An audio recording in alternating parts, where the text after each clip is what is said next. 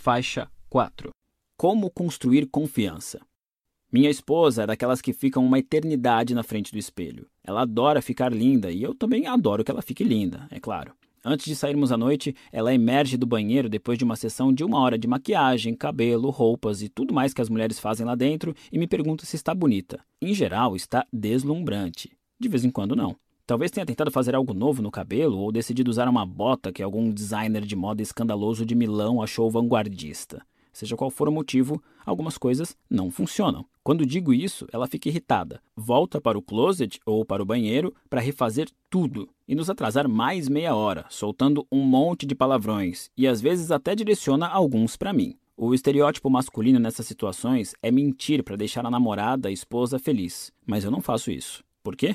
Porque no meu relacionamento, honestidade é mais importante do que me sentir bem o tempo inteiro. A última pessoa com quem eu deveria ter que censurar minhas opiniões é a mulher que eu amo. Por sorte, sou casado com uma pessoa que concorda com isso e está disposta a ouvir o que penso sem censura. Ela também chama atenção para as minhas babaquices, é claro, um dos traços mais importantes que ela me oferece como parceira. Meu ego é ferido às vezes? Sim, eu reclamo e tento argumentar, mas algumas horas depois volto amuado e admitido que ela estava certa. E cara, essa mulher me torna uma pessoa melhor, mesmo que na hora eu odeie ouvir o que ela tem a dizer. Quando a nossa maior prioridade é nos sentirmos bem o tempo todo, ou sempre fazer com que o nosso parceiro se sinta bem, no fim das contas, ninguém se sente bem. E a relação desmorona sem ninguém perceber. Sem conflito, não pode haver confiança. Eles existem para nos mostrar quem está ao nosso lado incondicionalmente e quem só quer os benefícios. Ninguém confia em alguém que só diz sim.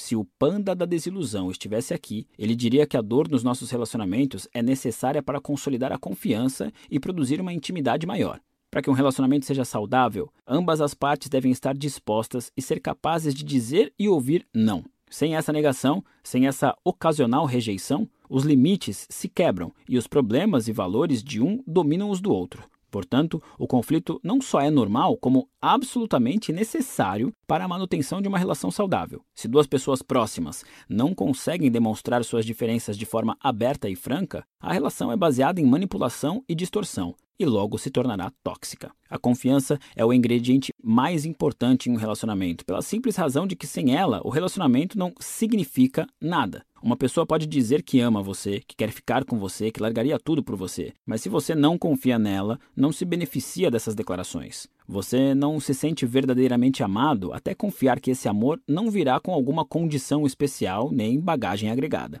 Esse é o fator mais destrutivo na traição. Não é só o sexo, mas a confiança que foi destruída com ele. Sem confiança, o relacionamento não tem mais como funcionar. Nesse ponto, é preciso reconstruí-la ou dizer adeus. Sempre recebo e-mails de gente que foi traída pela pessoa amada, mas quer continuar com o parceiro e está se perguntando como voltar a confiar nele. Sem confiança, dizem essas pessoas, o relacionamento começou a parecer um fardo, uma ameaça que deve ser monitorada e questionada, e não desfrutada. O problema é que a maioria das pessoas que é pega traindo pede desculpa, usa o famoso isso nunca mais vai acontecer, e pronto. É como se órgãos sexuais estivessem sempre se chocando por acidente. Muitos traídos aceitam essa resposta logo de cara e não questionam os valores e o que realmente importa para seu parceiro. Não se perguntam se esses fatores fazem valer a pena ficar com ele. Estão tão preocupadas em manter o relacionamento que não reconhecem que ele se tornou um buraco negro que consome seu amor próprio. Se as pessoas traem, é porque algo além do relacionamento é mais importante para elas. Pode ser o poder que exercem sobre os outros, pode ser a necessidade de autoafirmação através do sexo, pode ser a entrega aos próprios impulsos. Seja o que for,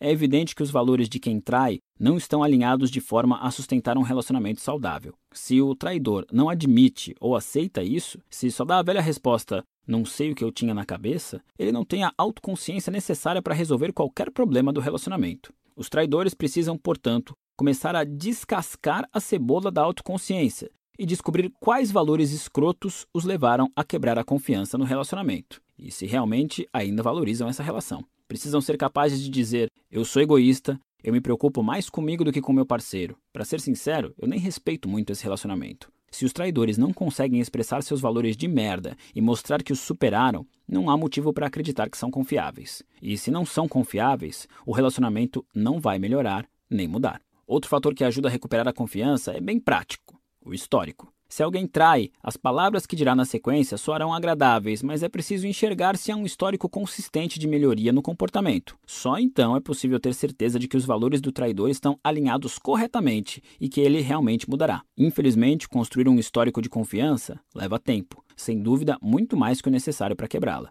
Durante esse período de reconstrução da confiança, é provável que as coisas fiquem uma merda. Ambas as partes devem estar conscientes da batalha que estão escolhendo encarar. Eu usei o exemplo da traição em um relacionamento romântico, mas esse processo se aplica a violações em qualquer relação. Só é possível reconstruir a confiança se as duas etapas seguintes acontecerem. 1. Um, quem traiu admite os valores verdadeiros que causaram a ruptura e os assume. E 2.